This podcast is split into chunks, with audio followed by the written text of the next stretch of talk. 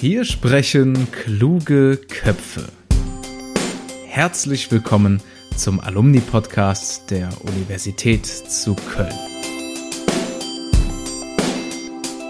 Ich heiße Nikolas Verhöfen, bin selbst Student an der Uni Köln und damit dann auch natürlich automatisch Mitglied im Netzwerk Köln Alumni. Ich heiße euch ganz, ganz herzlich willkommen zu einer neuen Ausgabe mit der nächsten hochspannenden Persönlichkeit. Ich freue mich, dass sie heute hier ist. Sie ist ehemalige BWL-Studentin an der Uni Köln und hat dann eine Karriere hingelegt, die wirklich Hand in Hand mit Köln-Alumni geht, so wie sie quasi im Lehrbuch stehen würde. Damit sind wir zurück bei unserem Köln-Alumni-Podcast. Hier sprechen kluge Köpfe und heute habe ich eine absolute Macherin zu Gast.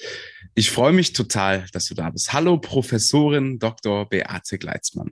Grüß dich, Nikolas. Schön, danke, dass du dir die Zeit nimmst. Ich freue mich sehr aufs Gespräch. Ich auch. Du bist ja in erster Linie, um dich mal kurz einzuführen, Professorin und Studiengangsleiterin an der Rheinischen Fachhochschule. Aber ich sag mal, deine Liste von Tätigkeiten ist ja nahezu endlos. Also ich habe mal äh, recherchiert, du bist nicht nur gefragte Rednerin, du bist Senatorin im Hochschulsenat, Koordinatorin des Deutschlandstipendiums, Jurymitglied mehrfach schon gewesen, dann auch noch nebenbei aktiv im Kampfsport, Gutachterin. Also ich könnte das hier noch ewig lange ausführen. Die wichtigsten von diesen Stationen würde ich gleich gerne mal mit dir abarbeiten. Zunächst aber, wie immer, starten wir hier mit unseren drei schnellen Fragen in den Podcast rein. Bist du bereit? Yo, let's go. Sehr gut. Bist du Frühaufsteherin oder Nachteule? Beides. Beides, gar kein Schlaf. Ich stehe meistens halb sechs, sechs auf und gehe erst nach Mitternacht ins Bett. Wahnsinn. Und das, äh, wie handelst du das? Wahrscheinlich bin ich einfach ein Mensch, der wenig Schlaf braucht und äh, ist auch ein bisschen antrainiert. Sehr gut, das ist ein Segen. Bist du denn zu Hause Lernerin oder lieber in der Bibliothek? Nee, ausschließlich zu Hause lernen. In der Bib gab es immer für mich zu viele Ablenkungen, interessante Leute, interessante Bücher, da konnte ich mich nie konzentrieren. Sehr gut, kann ich absolut nachvollziehen. Wenn du dann damals zur Uni gefahren bist, wie? Auto, Rad, vielleicht sogar Bahn oder zu Fuß gegangen? Also meistens Auto. Ich kam aus Aachen. Ich habe während meiner Studienzeit in Aachen gewohnt und in Köln studiert. Und die Zeit, die ich äh, in Köln verbracht habe, die habe ich dann mit dem Auto ähm, sozusagen den Weg bestreitet. Hm, verstehe. Ja, genau, das ist eigentlich eine perfekte Überleitung, weil du bist ja in Aachen als allererstes untergekommen. Also man sagt ja heute, ist zwar nicht mein Lieblingswort, aber du bist äh, eine Frau mit Migrationshintergrund, heißt, du bist in Polen geboren, in Oberschlesien, also ehemals Deutschland, äh, dort auch noch zur Grundschule gegangen und dann nach Deutschland geflüchtet, richtig? Korrekt, ja. Wie waren denn so deine ersten Erfahrungen und vielleicht die Schulzeit, gerade dann ja als junges Mädchen mit Sprachbarrieren, stelle ich mir das nicht so einfach vor, oder? Ja, das war tatsächlich, also als ich ähm, nach Deutschland gekommen bin, äh, 86, dann war das die Zeit, äh, wo ich natürlich so weit wie möglich von der Grenze flüchten wollte. Und das war Aachen. Aachen war die letzte Station noch in Deutschland. Mhm. Und ähm, die Sprachbarrieren waren natürlich so, dass, äh, also ich habe eine leider keine gute Erinnerungen an meine Schulzeit in Deutschland. Das lag sicherlich zum einen an Sprachbarrieren, aber auch an meiner Erwartungshaltung. Mhm. In Polen hat man mir gesagt, äh, ich bin eigentlich eine Deutsche, wir sind Oberschlesier, also Spätaussiedler sozusagen. Mhm. Und, ähm, und ja, also dort habe ich mich nicht zu Hause gefühlt und ähm, ja, in Deutschland habe ich mich dann leider in der Schule auch nicht mehr zu Hause gefühlt. Und ähm, ja, das war auf, auf gar keinen Fall eine schöne Zeit. Die, an die denke ich auch nicht gerne zurück. Schade, aber bist du denn mittlerweile angekommen? Ist Köln vielleicht deine Heimat geworden? Tatsächlich ist die Uni Köln meine Heimat. Sehr schön. Das ist so. Und natürlich äh, im Laufe der Zeit lernst du auch, ähm, dass man, ähm, dass sich nichts um dich herum ändert, solange man sich selbst nicht ändert. Und wenn du dich selbst änderst, ändert sich dann alles. Und das war so meine Erfahrung. Ähm, ich habe dann sehr schnell in der Jugend, in der Kindheit, in der Jugend gemerkt, ähm, du kannst einfach nicht ändern die Art und Weise, wie Menschen dich behandeln und was sie über dich sagen, was sie über dich denken ähm, und alles, was du, und das ist auch das Einzige, was du ändern kannst, du kannst dich selbst ändern und deine Reaktion darauf. Mhm. Und das war für mich so eine, so eine große Befreiung. Gab es für dich da vielleicht auch einen Schlüsselmoment oder so, so, ja, Situationen, in denen du gemerkt hast, okay, vielleicht muss ich auch einfach damit umgehen lernen? Ja, tatsächlich habe ich natürlich in der, ähm, in der Zeit in Deutschland sehr viel Zeit verbracht, um, um einfach so schnell wie möglich Deutsch zu lernen. Ähm, aber was blieb, ist der Akzent. Und ich habe wirklich viele Trainingsmonate dafür verwendet, meinen Akzent loszuwerden. Damals, zu der Zeit, als ich nach Deutschland kam, gab es kein YouTube, da gab es hm. kein Internet. Äh, man konnte nicht einfach irgendeine Sprache abspielen. Äh, tausendmal, also habe ich Videos geguckt, wirklich VHS-Videos, die Sätze nachgesprochen vor dem Bildschirm, äh, vor dem, vor dem, wirklich vor dem Spiegel stundenlang, mich dabei aufgenommen, diesen Vorgang so lange wiederholt, bis ich meine Sätze fast so anhörten wie die bei den Muttersprachlern. Und dann bin ich, ähm, weil ich während der Schulzeit auch äh, nebenbei gearbeitet habe, ähm, ich habe gekellnert und das war immer so bis zwei, zwei Uhr nachts. Ähm, und dann bin ich immer mit dem Taxi nach Hause gefahren und ich wohnte in, in Aachen-Haren. Und das rollende R ist sozusagen ähm, mhm. hartnäckig geblieben, das hört man auch noch. Und ich musste immer diesem Taxifahrer sagen, bitte nach Aachen-Haren. Und ähm, die erste Frage war immer, Mädchen, wo kommst du denn her? Ja. Und das, das waren so, das war dann nach, nachdem ich solche Trainingsmonate verbracht habe mit meiner Aussprache und dann kam wieder, immer wieder das Gleiche, habe ich irgendwann in diesem Taxi festgestellt. Beate, lass es. Das mhm. rollende R gehört dazu. So bist du, das, das bist du und äh, man akzeptiert es oder man akzeptiert es nicht. Wer mit dir nicht sprechen möchte, der kann es lassen unglaublich, was du da wirklich an Trainings ja vollzogen hast. Aber umso schöner, dass du dann jetzt äh, ja den Weg gefunden hast und dass das ja nun mal auch ein Teil von dir ist und dass man sich auch gar nicht davor verstecken braucht, wo man herkommt und was man alles erlebt hat schon. Ne? Ja, es ist einfach ein tolles Gefühl, an, angekommen zu sein. Bei Schön. selbst sozusagen. Du hast es ja auch schon perfekt gesagt, dass die Uni Köln so deine Heimat geworden ist. Wie kam es dann damals dazu, dass es dann der Standort der Uni Köln geworden ist zum Studium? Ja, das ist ähm, eine, ja, eine lange Überlegungsphase gewesen. Ich wusste relativ früh schon in der Schulzeit, dass ich BWL studieren möchte, auf jeden Fall etwas mit Wirtschaft obwohl ich sehr technikaffin bin, mhm. ähm, ist die Wirtschaft sozusagen auch mir wichtig. Und ähm, ich habe dann überlegt, wo kannst du studieren? Ähm, und trotzdem deinen Wohnort in Aachen behalten. Das lag daran, dass ich natürlich sportlich dort aktiv war, dass ich meine, meine sozusagen Aushilfsjobs hatte, um mein Leben zu finanzieren. Und ähm, ja, da war natürlich die Uni Köln ganz eindeutig die erste, die mir in den Kopf kam. Dann habe ich ja recherchiert. Sie gehört zu den ältesten Universitäten in Europa, zu den größten Universitäten in Deutschland. Und damals war schon so, mit einem Abschluss an der Uni Köln konnte man und kann man immer noch heute einen guten Eindruck bei den Arbeitgebern machen und gut punkten. Und da habe ich mir einfach gedacht, da kannst du gar nichts falsch machen. 100 Prozent kann ich nur so stehen lassen diese Technik, die du gerade schon angesprochen hast, die begleitet dich ja auch bis heute. Also ähm, was du da schon an ja, Meilensteinen fast ähm, bewegt hast, was für Aktionen du gestartet hast, kommen wir gleich auch noch gerne mal drauf. Das startete ja relativ früh, also während deinem Studium an der Uni Köln, ähm, warst du ja erstmal studentische Hilfskraft auch in Aachen bei der BKF Finanz. Also muss ich ja. kurz erklären, der Berufsverband der kommunalen Verbandsver Finanzverwaltungen. So, ähm, dort warst du ja Assistenz der Geschäftsführung und dann bist du zu Philips Automotive Lightning gegangen. Also da war dann so, glaube ich, der erste Schritt auch von BWL in Richtung Technik, oder? Ja, also ähm, ich habe sowieso als Mädchen äh, schon, schon mit fünf Jahren, ich glaube, ähm, in Polen hatten wir damals nicht viele technische Geräte, aber als ich einen ersten Taschenrechner in der Hand hatte und festgestellt habe, wie schnell der rechnen kann, hat es mich begeistert.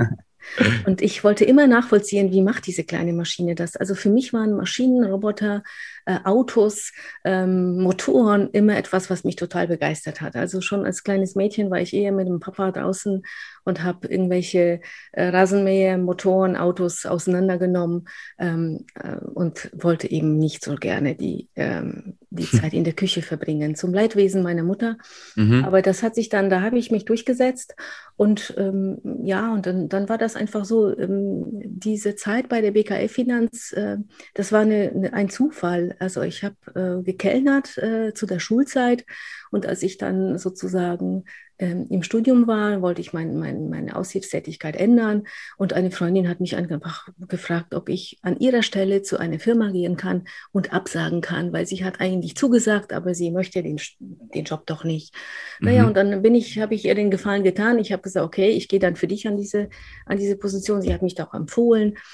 Und äh, während ich so auf das Gespräch gewartet habe, habe ich einfach in einem Auge gesehen, im Sekretariat arbeitet man mit uralten Computern. Also wir sprechen wirklich vom Jahr 97. Ähm, da, da, da klackerten noch Schreibmaschinen. Ähm, ich hatte zu Hause schon meinen Commodore 64 und habe die ersten Spiele selbst programmiert. Und ich war wirklich entsetzt. Und, und zu Beginn des Gesprächs, als dann die Bewerbung startete, habe ich sofort gesagt, Entschuldigung, ich kann hier nicht arbeiten. Wahnsinn. Mhm. Und dann habe ich, äh, war natürlich die, die erste Frage, warum? Und dann habe ich das mit den Computern erklärt und dass man so heute nicht mehr arbeiten kann. Und ähm, dann habe ich einfach gesagt, ich hätte sehr viel Freude daran, die gesamte Technik auszutauschen und alles auf die Erfordernisse des Unternehmens zu optimieren, wenn man eben in diese Technik investieren möchte. Naja, und das war wirklich Glück. Das war dann mein erster studentischer Unternehmensberaterjob. Und so bin ich dann da geblieben. Interessant. Wie ist das denn? Ja, vielleicht ja. noch Ergänzung zu Philips. Mhm. Philips war dann sozusagen, ich wollte unbedingt eine praxisorientierte Diplomarbeit schreiben. Und äh, Philips, äh, damals in Aachen ansässig, lag dann nahe, dass ich etwas mache, ähm, was auch wieder mit Technik zu tun hat vor allen Dingen Technik, ähm, da möchte ich gerne ein Stichwort reinwerfen. Das hatte ich in einem deiner Artikel gelesen, der sogenannte Knickarm-Roboter, der wirklich wichtig auch für die Industrie oder ich sag mal für die Weiterentwicklung der menschlichen Arbeit gewesen ist, war mir vorher gar kein Begriff. Also für dich ein, ein Schlüsselbegriff, der Knickarm-Roboter. Ja, klar. Also ähm, bei, bei Philips war ich für, für, die, die, für, die, für das Lichtsysteme dann zuständig und habe da auch ähm, mich damit beschäftigt. Ähm, bei der Firma Mitsubishi haben wir viele Projekte mit äh, Knickarmrobotern gemacht. Und äh, ja, ich, ich liebe es einfach, wenn Maschinen äh, uns Menschen helfen und uns dienen. Kannst du es vielleicht noch einmal kurz erklären, was macht ein Knickarmroboter aus? Ähm, das ist ein Roboter, der eben eine, ja, eine Hand hat, äh, vergleichbar mit einer Hand, viele Gelenke, unterschiedliche Gelenke und die können unterschiedliche Lasten heben, die bewegen und natürlich diese Tätigkeit, diese, diese Tätigkeit ständig ausführen. Also man kann sich vorstellen, die sind an einem, an einem äh, Fließband tätig, indem sie zum Beispiel irgendwelche Päckchen von A nach B äh, schieben, heben, aber auch ähm, äh, unterschiedliche Positionen ausführen können. Alles das, was Menschen ähm, die das acht oder zehn Stunden lang machen müssten, unheimlich ermüdend finden. Ich denke, da kann man äh, einige schwere Arbeitslasten doch auch entlasten in Zukunft. Ne? Also so sehr spannend. Jetzt ist es ja so, gerade Wissenschaft und Technik sind ja doch immer noch eine sehr männlich behaftete Domäne. Du hast ja selber gesagt, deine Mutter war eher enttäuscht, weil sie dich wahrscheinlich eher äh, in, in einem Haushalt gesehen hat. Hast du die Erfahrung gemacht, ist der Weg zur Spitzenposition gerade im technischen Bereich als Frau dann doch etwas steiniger? Auf jeden Fall ähm, und leider immer noch. Äh, ich, also ich glaube und habe das Gefühl und das auch erlebt, dass, äh, dass Frauen ähm, obwohl wir uns auf einem guten Weg des Kulturwandels befinden, ähm, immer noch eine, ja, eine steinige, ein, einen steinigen Weg haben, häufig sind die Steine sogar selbst in der Frau. Ich, wahrscheinlich werde ich jetzt vielen Leuten so ein bisschen ähm, ein, ein, ein, Fragezeichen aufwerfen, aber es ist auch die Frage, wie wir uns selbst äh, sehen. Also die Rolle der Frau ist ja eigentlich so, dass man Familie und Beruf vereinbaren möchte. Äh, Kinder kriegen ist wichtig, man möchte auch ein guten, äh, eine gute Mutter sein, äh, man möchte auch um die Eltern, äh, die immer älter werden, dann irgendwie sich verantwortlich fühlen und die pflegen und unterstützen, weiß nicht, kochen, backen und so weiter und dann noch Topleistung im Job bringen. Ähm, mhm. Da ist es so, also ich habe das auch erlebt, als ich äh, Mutter geworden bin. Ja, ich habe einfach noch nie in meinem Leben meinem Arbeitgeber gesagt, ich kann nicht arbeiten kommen, weil mein Kind krank ist. Ähm, mhm. Und das ist, das war wirklich nicht einfach. Mhm.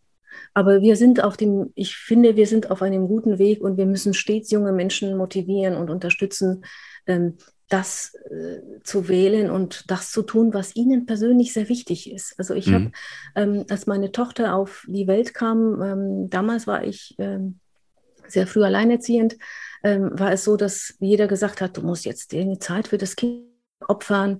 Das war auch so, ne, so dass jeder sagte, du musst das dich jetzt opfern und du musst jetzt wirklich deinen Beruf ähm, hinten anstellen und äh, alle Kraft dem Kind zur Verfügung stellen. Und ich habe immer gesagt, aber ich kann nicht glücklich sein oder ich kann nicht eine glückliche Kindheit meinem Kind schenken, wenn ich selbst unglücklich werde.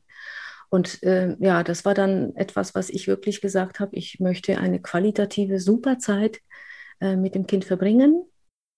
Die wird vielleicht nicht so häufig sein, aber dafür sehr intensiv. Mhm. Und ja, das war der Deal, den ich dann mit meiner Tochter gemacht habe und der gilt bis heute. Du bist ein tolles Beispiel dafür, dass es funktionieren kann, äh, ja, den Spagat zwischen beiden Welten zu schaffen und ja, auch deine, dein CV, dein Lebenslauf spricht ja dafür. Du bist ähm, seit 2006 lehrst du als Professorin an der Rheinischen Fachhochschule. War dein Weg so vorbestimmt? Wolltest du schon immer auch Wissen weitergeben? Nein, eigentlich nicht. Aber ich wollte immer lernen. Ich bin einfach eine sehr neugierige Person und interessiere mich für fast alles. Und leider ist die Zeit zu knapp. Deswegen mhm. ähm, habe ich mir überlegt, was kannst du tun, um, um ständig zu lernen? Und es ist natürlich klar, dass man dann in der Wissenschaft bleibt. Ähm, so habe ich dann an der Uni Köln promoviert und dann habe ich irgendwann festgestellt, ähm, ich möchte, ich möchte wirklich äh, weiter mich entwickeln und ständig neue Sachen lernen und das auch so einfach wie möglich weitergeben. Mhm. Weil das war meine Erfahrung. Ich habe immer festgestellt, es gibt Personen, die etwas weitergeben und das sehr kompliziert machen das hat mich immer fürchterlich geärgert. Warum erklärt man mir das schwierig oder warum lese ich das sehr komplex mhm. und warum empfinde ich das so schwierig, wenn es doch so einfach ist? und ähm, ja, und dann habe ich einfach festgestellt, nee, du machst es anders. Du versuchst so einfach wie möglich etwas zu erklären. Und so bin ich dann an die Professur gekommen. Spannend. Dann stellt sich ja eigentlich nur noch die Frage, wann du dann endlich zur Uni Köln auch als lehrende Person kommst. Ne? Da bin ich ja schon an, ähm, im Professional Center gebe ich ja regelmäßig Kurse im wissenschaftlichen Arbeiten. Mhm. Und das ist einfach für mich, äh, da ich, als ich die ersten Hauptseminare an der Uni Köln ähm, geben durfte und dann ähm, die Kurse an der, am Professional Center im wissenschaftlichen Arbeiten übernommen habe, habe ich mich gefreut wie ein Kind auf Weihnachten. das ist wie nach Hause kommen schöner könnte ich es nicht sagen. Du bist ja auch regelmäßig auf Veranstaltungen zu Gast von Köln-Alumni zum Beispiel. Also eine aktive Alumna, wie ich sie selten bisher getroffen habe, eine sehr, sehr enge Verbindung zur Visu-Fakultät. Das merkt man mit jedem Satz, den du sagst. Kannst du dich dann noch erinnern, wie, wie war so der erste Kontakt? Wie hat Köln-Alumni ja, dich dann begleitet von Beginn an? Aber klar, das werde ich nie vergessen. Ich war nämlich von der ersten Sekunde dabei. Äh, Professor Dr. Richard Köhler, mein Doktorvater, war gleichzeitig Gründungspräsident. Mhm. Und ja, seit sozusagen seit der Gründung von Köln Alumni mm, war ich, war ich dabei. Und es war für mich wirklich selbstverständlich, dass ich auch sofort Mitglied werde. Ich muss aber dazu sagen, ich wäre, auch wenn ich nicht ähm, Mitarbeiterin von Professor Köhler wäre, wissenschaftliche Mitarbeiterin, wäre ich auch sofort so Mitglied von Köln Alumni geworden. Mhm. Ähm, ich liebe die Uni einfach und ich habe dort die schönste Zeit meines Lebens verbracht und ich habe immer eine, eine sehr schöne Erinnerung an die Zeit. Und ähm, es ist es ist eine, eine echt tolle Arbeit, ähm, dass das Netzwerk der Uni Köln macht und ähm, die Events, die Netzwerktreffen, ähm, Berichte aus der Uni. Ich lese alles, ich verschlinge die Homepage und äh, freue mich über viele neue Ideen, die ihr wirklich äh, umsetzt. Ähm, und zwar egal, welche Fakultät es ist. Äh, sobald ich Zeit habe, mache ich mit. Ob das Snowden ist oder ein Online-Koch-Event mit Tom Franz, ist es völlig mhm. egal. Ich freue mich einfach unter ja, unseren Leuten zu sein. Unsere Leute, das ist eigentlich der Kern von Köln Alumni, wenn man so sagen kann. Der Kern von Köln Alumni war ja auch Richard Köhler, du hast ihn gerade schon erwähnt, ähm, leider von uns gegangen im vergangenen Jahr. So wie ich es mitbekommen habe, ein großartiger und vor allen Dingen wahnsinnig engagierter Mensch hier auch an der Uni Köln, der eben Gründungspräsident vom Köln Alumni e.V. war, also der Vorgänger der heutigen Stabsstelle der Uni Köln. mit dem du ja auch über die Uni-Zeit hinaus eine langjährige auch Beziehung hattest, richtig? Ja, es ist wirklich äh, ein, ein, unfassbarer Verlust, dass äh, Professor Köhler uns verlassen hat. Ähm, es war ein unfassbarer Schock für mich und äh, ich habe ihn eigentlich immer noch nicht verkraftet, weil er fehlt. Mhm. Ähm, er ist nicht nur, also für mich war er während der Studienzeit ein, ein hervorragender Lehrer gewesen, dann ein, ein, ein wahnsinnsguter und, und redlicher ähm, Mensch. Ich habe ihn kennengelernt als jemand, der unfassbar verbindlich war. Er war, er war pünktlich, er war integer, er, war, er, er stand immer zu seinem Wort. Man konnte sich immer auf ihn verlassen. Und ähm, ja, wir sind dann wirklich, äh, wir, sind, wir sind Freunde geworden und ähm, habe ihn dann privat begleitet. Insbesondere habe ich ihn begleitet äh, bei seinen IT-Problemen. Ich war ja IT-Beauftragte mhm. auch unserem, an unserem Seminar und habe das dann privat auch für ihn gemacht. Und das hat dazu geführt, dass ja, dass wir immer enger zusammen äh, dann auch äh, viel Zeit verbracht haben. Mhm, ein großer Verlust für die Uni Köln, muss man sagen. Ich glaube, eine ganz wichtige Person für Köln-Alumni, für das Netzwerk der Uni Köln. Äh, ja, also der Gründungsvater quasi von allen Beziehungen, die über die Köln-Uni hinausgingen. Wie, wie ist das für dich? Ist für dich heute auch noch Netzwerk ein Gedanke, der wichtig ist, was du noch aktiv vorantreibst? Oder ist das Netzwerk vielleicht sogar schon groß genug dank Köln-Alumni? Ja, interessant. Also ich, äh, ich finde, für mich ist Netzwerken wichtig, aber ich netzwerke nicht, weil ich mir davon irgendwelche Vorteile verschaffen möchte oder mir irgendwelche Vorteile erhoffe. Ähm, ich glaube, das ist, die Zeit ist, äh, das ist es einfach nicht. Äh, mir macht es einfach Freude, Menschen zu treffen, ähm, die auch äh, so die gleichen Wurzeln haben. Die, und für mich ist die Wurzel äh, die deutsche Wurzel sozusagen die Uni Köln. Und immer wenn ich Menschen treffe oder jetzt kennenlerne, ähm, die studiert haben, ist häufig die erste Frage, was hast du wo studiert? Und wenn dann die Antwort ist, ich war an der Uni Köln, ja, dann ist der Kennenlernprozess einfach verkürzt. Dann mhm. kann man gleich starten, in, in die Vergangenheit schwelgen, sich erinnern über, über äh, ja, ich, ich finde, das verbindet. Und ähm, das ist etwas, was, was mir einen, also innerlich einfach eine sehr, sehr große Freude bereitet kann ich total verstehen. Ich bin auch immer sehr, sehr stolz, wenn ich erwähnen darf vor Freunden, ja, Universität zu Köln, das ist meine Heimat. Ja. Bin ich ganz bei dir.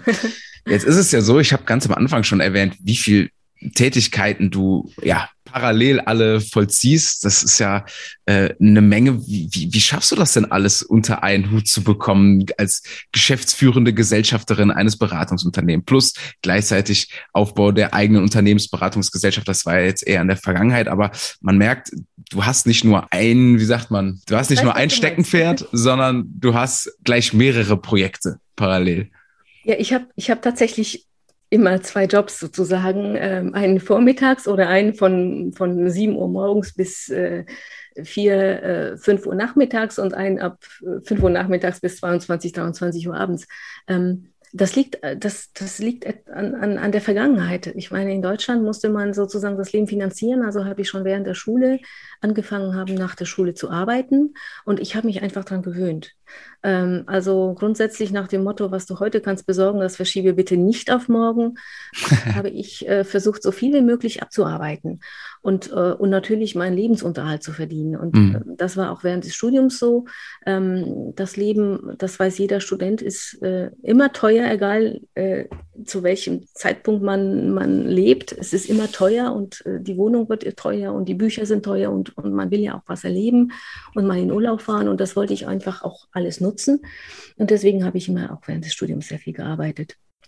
Und, äh, und dann ähm, bekam ich die Gelegenheit, äh, bei Philips zu arbeiten nach der Diplomarbeit, aber auch gleichzeitig hat mir Professor Köhler die sozusagen die Stelle als wissenschaftliche Mitarbeiterin angeboten. Allerdings war schon damals klar, dass er ähm, sozusagen ähm, bald ein Emeritus ist oder sein wird. Und er hat mir ähm, klar vermittelt, dass die Stelle nicht fest ist, dass sie nur verlängert werden kann und nicht klar ist, was mit dem Lehrstuhl anschließend passiert. Mhm. Deswegen hatte ich eine äh, sozusagen eine befristete Stelle immer ein halbes Jahr. Und jeder weiß, dass man da nicht langfristig planen kann. Also habe ich dann angefangen, meinen Lebensunterhalt mit meiner eigenen, meiner ersten GmbH parallel ähm, zu unterhalten. Und das hat, das hat ziemlich gut funktioniert. Aber das hat auch dazu geführt, dass ich einfach gelernt habe, ähm, man, man hat meistens so zwei Standbeine, die Wissenschaft und die Praxis. Und äh, ich, ich äh, profitiere davon hm. ständig. Und das versuche ich auch den Studierenden jetzt äh, mitzugeben. Also wenn ihr Freude an etwas habt, macht es. Ähm, ähm, plant so, dass ihr wirklich äh, Spaß an der Sache habt. Ich bin jetzt kein Mensch gewesen, der gerne feiert. Äh, das war irgendwie nie meine Sache. Also ich habe, ich glaube, ein paar Mal war ich in einer Diskothek oder ich weiß nicht, das war, ich war auch nie in einer WG, weil ich immer Zeit hatte, die Leute klauen mir die Zeit irgendwie. Äh, und dann wird es zu laut und äh, ich muss äh, mich dann in der wenigen Zeit, die ich für mich habe, entspannen. Mhm. Ähm, und das hat eigentlich ziemlich gut funktioniert und das hat dazu geführt, dass ich eigentlich, also gefühlt, wenn ich mich heute mit irgendwelchen spreche, sage ich, habe eigentlich zwei, zwei Leben, einen vormittags und einen nachmittags und Privatleben, das meistens abends. okay, damit hast du auch schon perfekt meine nächste Frage beantwortet beantwortet, ähm, weil ich doch immer ganz gerne auch, ja, Tipps von solchen erfahrenen und erfolgreichen Menschen wie dir auch an unsere Zuhörenden gerne weitergebe, an unsere Studenten und angehenden Studenten. Das heißt, ähm, ja, du, du lebst das, was du liebst, du arbeitest daran, was dir Spaß macht.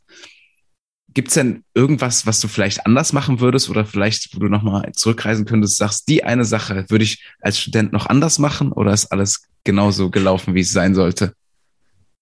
Ja, das ist schwierig, weil ich eigentlich ein Mensch bin, der nie ähm, Entscheidungen hinterfragt. Also für mich ist eine Entscheidung in dem Moment, wo ich sie getroffen habe, richtig.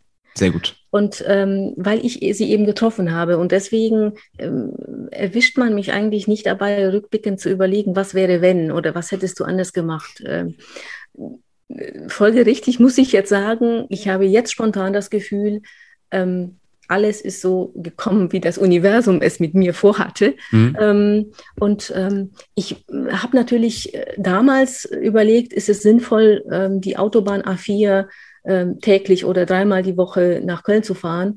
Ähm, nicht wegen der Umwelt, das war, der Gedanke war damals noch gar nicht bei uns allen im Kopf, aber wegen der Zeit.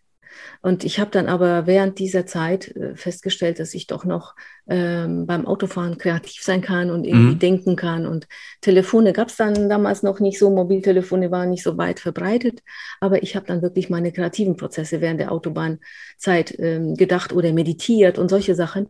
Und ähm, nee, ich würde sagen, ich, ich würde nichts anders machen. Sehr schön. Ich finde auch, ähm, keine Minute ist verschwendet. Also das ist ja immer so ein Gedankengang, wenn man dann wieder am Bahngleis steht und fünf Minuten auf die Bahn warten muss, dann kann man sich darüber ärgern oder man nutzt die Zeit fünf Minuten für sich und Korrekt denkt, ist kreativ, hört vielleicht einen Podcast, liest sich einen Artikel durch.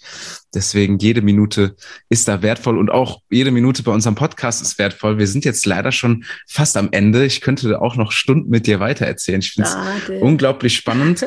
Trotzdem darfst du dir jetzt noch ein letztes Mal Gedanken machen. Und zwar würde ich gerne, dass du deine Zeit an der Uni Köln auf drei Worte herunterbrichst. Intensiv, mhm. lehrreich, anstrengend. Ja, ich danke dir. Schön. Beate, vielen, vielen Dank. Es hat mir unglaublich viel Spaß gemacht. Ich wünsche dir alles Gute. Bleib vor allen Dingen gesund. Danke, dass du dir Zeit genommen hast. Dir auch. Vielen Dank. Bleib vielen gesund Dank. und alles Gute an alle. Tschüss. Bis bald. Wünsche ich auch. Ciao.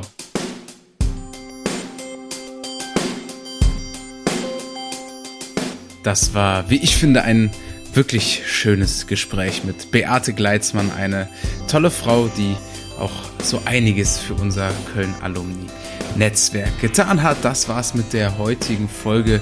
Wenn ihr mögt, dann abonniert doch gerne diesen Podcast. Hier werden noch einige interessante andere Menschen folgen. Außerdem lohnt es sich, wenn ihr es noch nicht seid, Mitglied zu werden. Unter kölnalumni.de könnt ihr euch ebenfalls registrieren. Wir freuen uns über jeden, der dabei ist und wir freuen uns, wenn ihr beim nächsten Mal wieder mit dabei seid. Ciao.